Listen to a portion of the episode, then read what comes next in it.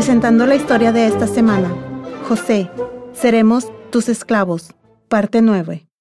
Destellos de luz matutinas cruzaron el cielo mientras once hermanos intentaban escapar tranquilamente de la ciudad egipcia.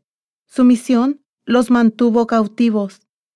Tenemos que llevar a Benjamín, a nuestro padre, a salvo, y el grano a nuestras familias hambrientas. Cuando se fueron, Safenat Panea ordenó a su jefe, Detén a esos hermanos. Pregúntales, ¿por qué pagáis la generosidad de mi amo con maldad? ¿Por qué han robado su copa personal de plata? Cuando el gerente dio el mensaje, los hermanos protestaron con vehemencia. ¿Qué tipo de gente crees que somos? Devolvimos el dinero que encontramos en nuestros sacos de grano después de nuestro primer viaje a Egipto. No hay razón para robarle a su amo. Si puedes encontrar su copa con cualquiera de nosotros, entonces puedes matar a ese hermano. El resto de nosotros seremos esclavos de su amo. Eso es justo, respondió, excepto que solo el que robó la copa se convertirá en esclavo. El resto de ustedes pueden liberarse. El gerente examinó los sacos de grano que los hermanos acababan de comprar. Encontró la copa que faltaba en el saco de Benjamín, el hermano menor. Los hermanos rasgaron la ropa que llevaban. El dinero que pertenecía al faraón fue puesto en nuestros sacos en nuestro último viaje. Ahora, una valiosa copa ha sido puesta en el saco de Benjamín. ¿Quién está tramando contra nosotros? Somos inocentes. Volvieron a la ciudad y Safenat Panea y cayeron de rodillas delante de él. Él preguntó, ¿No te das cuenta de que soy un hombre que sabría quién robó la copa? Judá habló por sus hermanos. ¿Cómo podemos probar que no somos culpables de robar tu copa? Dios nos está castigando por nuestros pecados. Todos nosotros, incluido nuestro hermano menor, hemos vuelto a ser sus esclavos.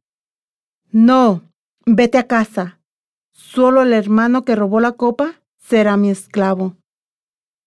Judá suplicó, Sé que podrías ejecutarme al instante, como el faraón, pero ten paciencia conmigo.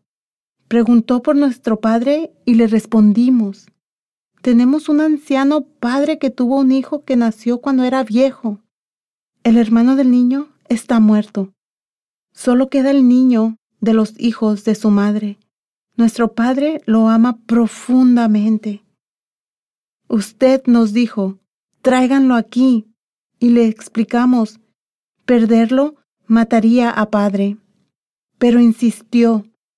Cuando le dijimos a papá, nos dijo, Hijos, sabéis que mi hijo José se fue y nunca volvió. Probablemente fue destrozado por animales salvajes. Si te llevas a Benjamín, mi cabeza canosa irá a la tumba.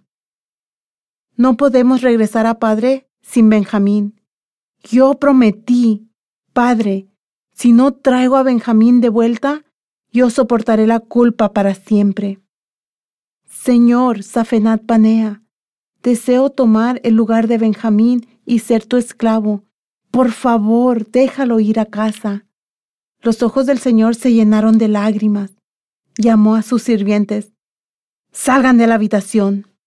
Empezó a llorar tan fuerte que su voz se oyó por todo su palacio. El Señor se volvió hacia los hermanos. Soy su hermano. Yo soy José.